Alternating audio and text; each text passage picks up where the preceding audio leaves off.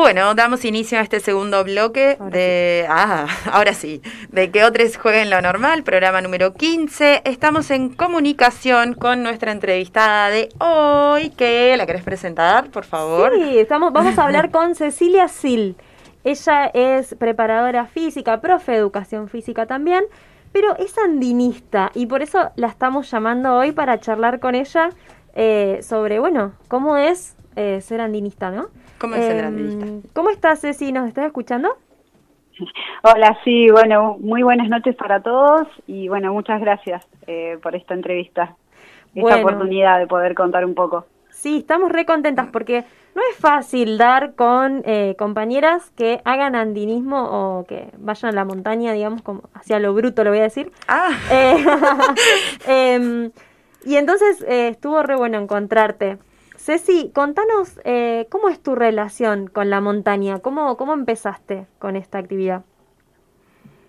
Eh, bueno, la verdad que mi relación empieza hace muchos años, bueno, hace ya unos 15 años. Eh, yo siempre, el deporte fue parte de mi vida y cuando ya quise dejar el deporte de conjunto que, que siempre me mantuvo entrenando y, bueno, eh, y en esta vida que es el deporte, bueno, me fui conectando con personas que iban a la montaña.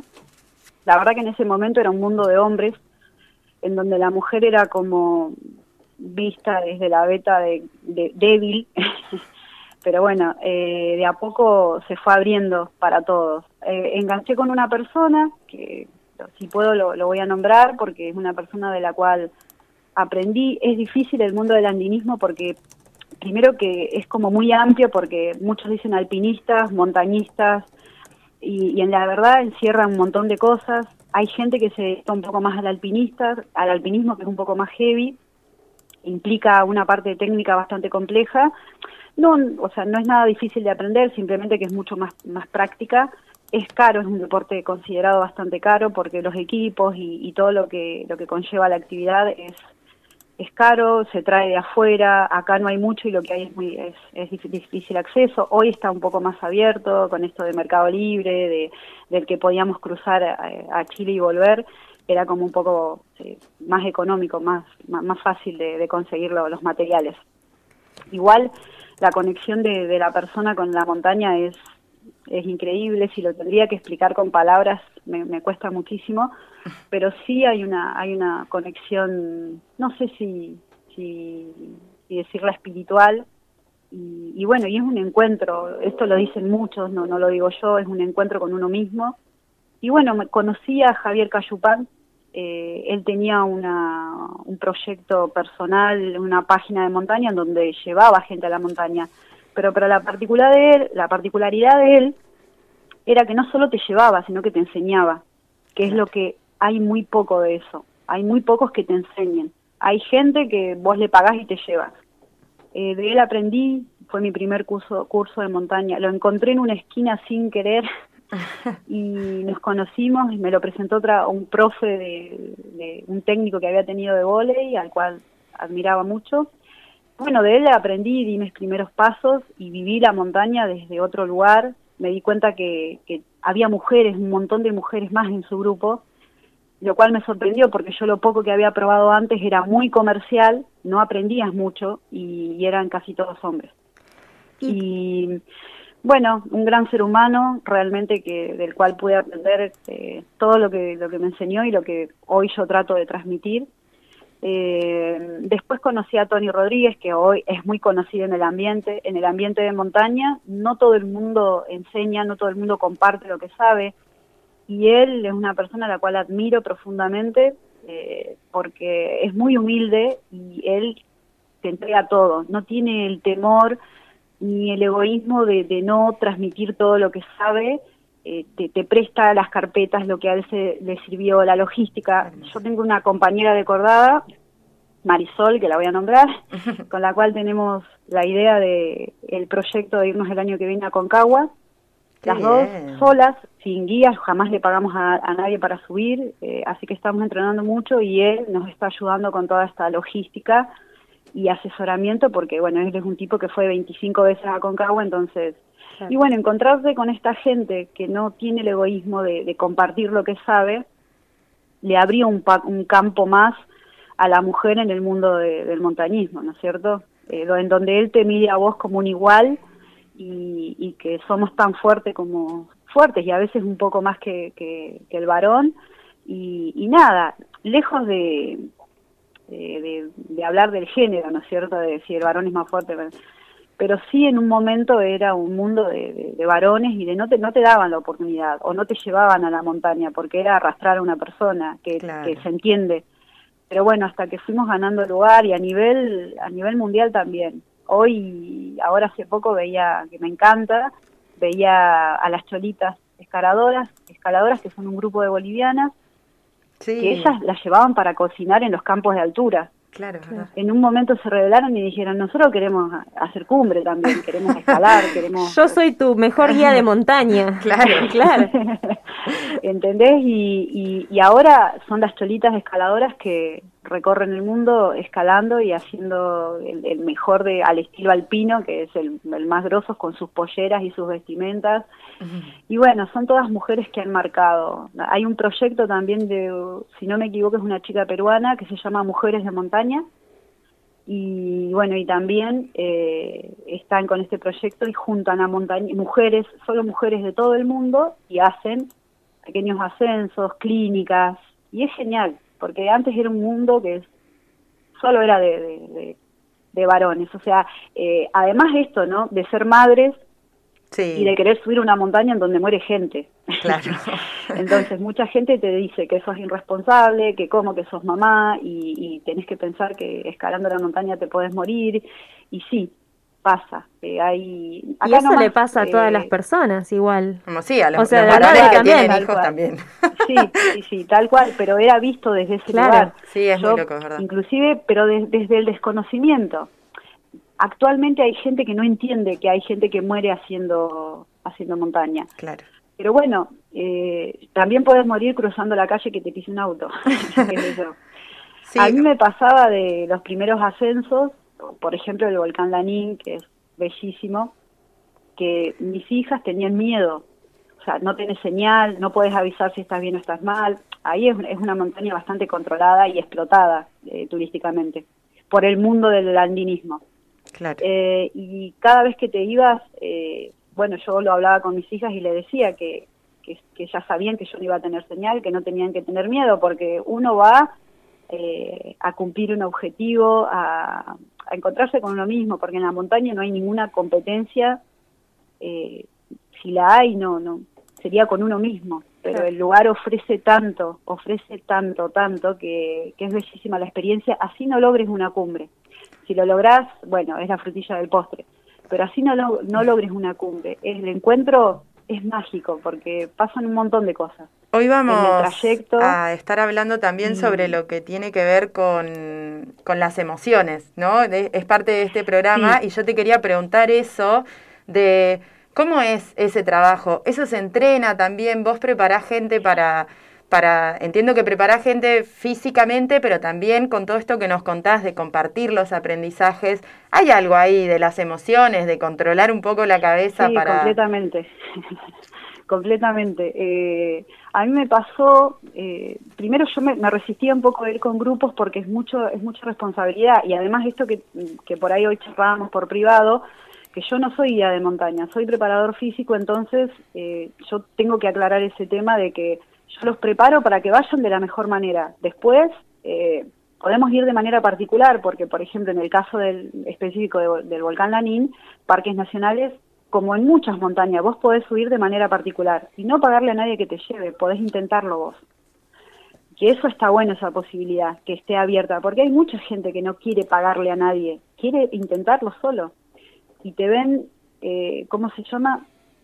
Cuando vos vas te controlan y todo eso. A mí la primera vez que fui con, con un grupo, fuimos todos como particular, pero particulares 20, éramos 21. Una banda. Fue terrible. Era un gran grupo de individualidades. un gran grupo de individualidades. Ellos, la verdad que me, insistieron para que yo los, los, les compartiera con humildad todo lo que yo había aprendido. Y eso fue lo que hice. Y, eh, pautamos entrenamientos sistemáticos, eh, hicimos salidas, hay una parte de seguridad que es muy importante que todo el mundo la debería saber, y entrenamos mucho, un año completo. En noviembre se dio y cada uno de ellos iba con su mochilita, pero su mochila no solo cargada de, de, todo lo que se necesitaba para dormir, pasar una noche allá arriba y, lo que íbamos a usar, sino que había una chica que había sido trasplantada, eh, otro compañero que tenía un problema en la vista y posiblemente iba a quedar ciego, otro compañero que le habían detectado una enfermedad y sus huesos entonces era un grupo que todos todos llevaban algo. Y cuando llegamos a la cumbre, de los 21, 19 lo lograron, fue como que yo saltaba de la alegría y todos lloraban. fue como emocionante. Yo había ido, había hecho cumbre sola, o de a dos o de a tres, nunca con un grupo tan grande, y, fue increíble lo, lo, que se vivió. La experiencia hoy la seguimos compartiendo. Con ese grupo sigo haciendo otras cosas. Y, y bueno, y, lo que se siente es, es inexplicable. Yo por ahí a la gente le digo, la, la experiencia es bellísima y ojalá todos quisieran eh, vivir la experiencia de, de, intentarlo. No te digo de ya, la cumbre, pero de por lo menos intentarlo porque lo que se siente son un montón de cosas. La cabeza también se entrena porque es mucho, mucho esfuerzo en pocas horas. Entonces vos entrenás no solo la parte física, pero sí aprendes a entrenar con frío, eh, a, caminar de noche. Eh, todo el entrenamiento te da una cierta seguridad. Pero después, allá arriba, cuando estás paradita por empezar a caminar y está toda la montaña imponente, y he visto gente que se vuelve desde ahí ya, que ya no llegó hasta ahí. Claro. Pero bueno, sí, lo emocional eh, tiene que ver y, bueno, y vas viviendo experiencias previas. Hacemos salidas cortitas, acá tenemos la atravesada que es muy cerca.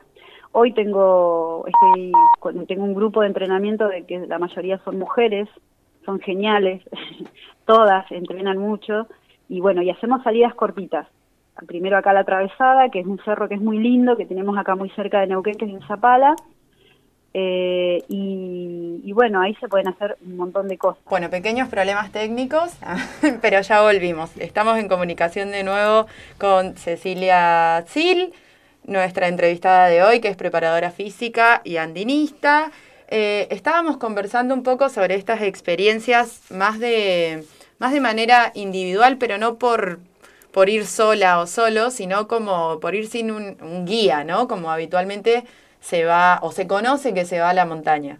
Em, Yo me había quedado con ganas de preguntarle a, em, a Cecilia em, en esto de la preparación para ir a la montaña, para, para ir a ese territorio.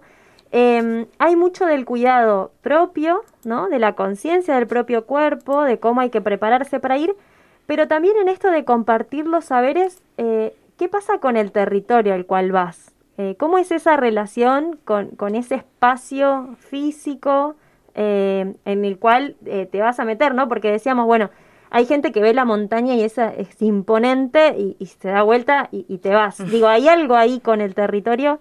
que, ¿Cómo es esa experiencia? Bueno, la experiencia es no sé, si te lo pudiera explicar con palabras o encontraría la palabra justa, eh, la sensación que se siente es, es tremenda. Eh, hay una frase muy vieja que dicen que la montaña saca lo peor y lo mejor de cada uno y eso es real. Puedo decirlo ya de haber ido un montón de veces. Puedo decir, eh, los, las relaciones se afianzan, las amistades o se unen o se terminan de unir para siempre o no. Y bueno, uno siempre, nosotros eh, aprendimos, por lo menos con la persona que aprendí montaña, él siempre le pedía permiso a todos los lugares que iba. Y, bueno, y es una, es una, no sé, una manera, una cábala que usamos siempre antes de subir. Respetamos muchísimo el lugar desde el respeto, no solamente desde el desafío que le vamos a plantear a la montaña, con esto te quiero decir que entrenamos mucho para ir, eh, desde ahí parte mi respeto hacia la montaña eh, y, después de cuidar el lugar, ¿no es cierto? eh, de cuidar, cada, no dejar desde la basura, no dejar nada tirado y, y todo aquel que va con vos compartir o tratar de transmitir esto para, para que el lugar siga permaneciendo tal cual cuando nos volvimos, como, como dejarlo como estaba. Y la preparación, bueno, más allá de la parte física, eh, todo el aprendizaje de, cargar una mochila, de, que necesitas equipo, entonces cargar cierta cantidad de peso, eh, el, el, caminar eh, de noche eh, o salir a las 3 de la mañana a una cumbre. Claro. todo eso se entrena bastante, lo haces en cercanías. Nosotros acá tenemos la Barda, Parque Norte, que es una barda hermosísima. Es un lugar hermoso en donde todos, no importa la montaña que vayas, entrenan ahí y, es un lugar que se acerca bastante a lo que vas a hacer cuando vas a la montaña. Entonces es un, lugar que sirve muchísimo de entrenamiento eh, y bueno, y, la verdad que ahora con esto de la pandemia... Ay, se le volvió a cortar. Ahí está. Ahí está. Así que la mayoría de los grupos que van entrenan ahí. Entrenas de noche, haces salidas nocturnas, eh, probas la ruta térmica. Claro. Eh, no sé si respondo a tu pregunta. Sí, sí, totalmente, porque además tengo, eh, venía pensando, bueno, cuando te sabíamos que te íbamos a entrevistar, estuve leyendo algunas cosas y pensaba como es un deporte que el territorio tiene, bueno, mucho que ver, ¿no? Esa relación y también los cuidados, porque no es lo mismo alguien que dice, ah, yo voy a escalar esta montaña con una soberbia. Claro. E incluso con un, con un poca responsabilidad sobre su propio, digo, conozco gente así, ¿no? Como que encara eh, una actividad de estas con, con, mucha soberbia o con poca conciencia de sí. Sí, sí, más como un desafío físico y no tanto como respetando el espacio a donde está yendo, ¿no? Y, y escuchándola a Ceci me parecía que, que había mucho de esto de, de hacerlo con, con, con, mucho cuidado, con mucha conciencia, con muchos, eh, sí. Eh, bueno, amor por lo que uno hace y con el territorio en que lo hace. Sí, y además esto de poder disfrutarlo. A mí me ha pasado en Volcán Danín, por ejemplo, bajando gente que, que va y, no sabe a dónde va y va con la cabeza agachada, caminando apenas, muy, en muy mal estado, que los van arrastrando y vos decís, qué feo que no lo pueda disfrutar. Viniste a este lugar bellísimo y te propusiste ese desafío y no entrenaste. Es como re loco, me, parece, me hace mucho ruido eso.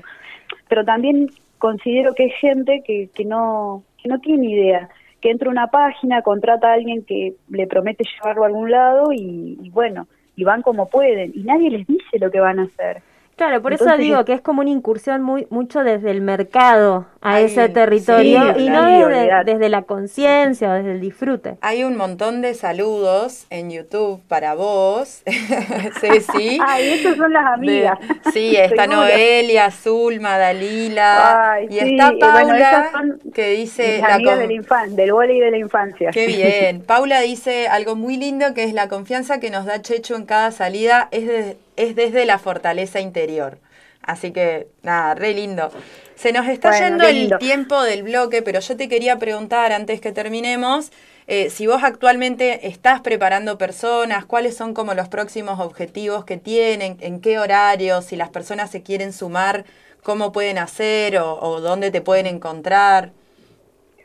Bueno, eh, sí, yo actualmente eh, trabajo preparando gente, hay gente que va que los preparo para ir a la montaña y bueno, hay gente que busca mm, sentirse bien o estar bien.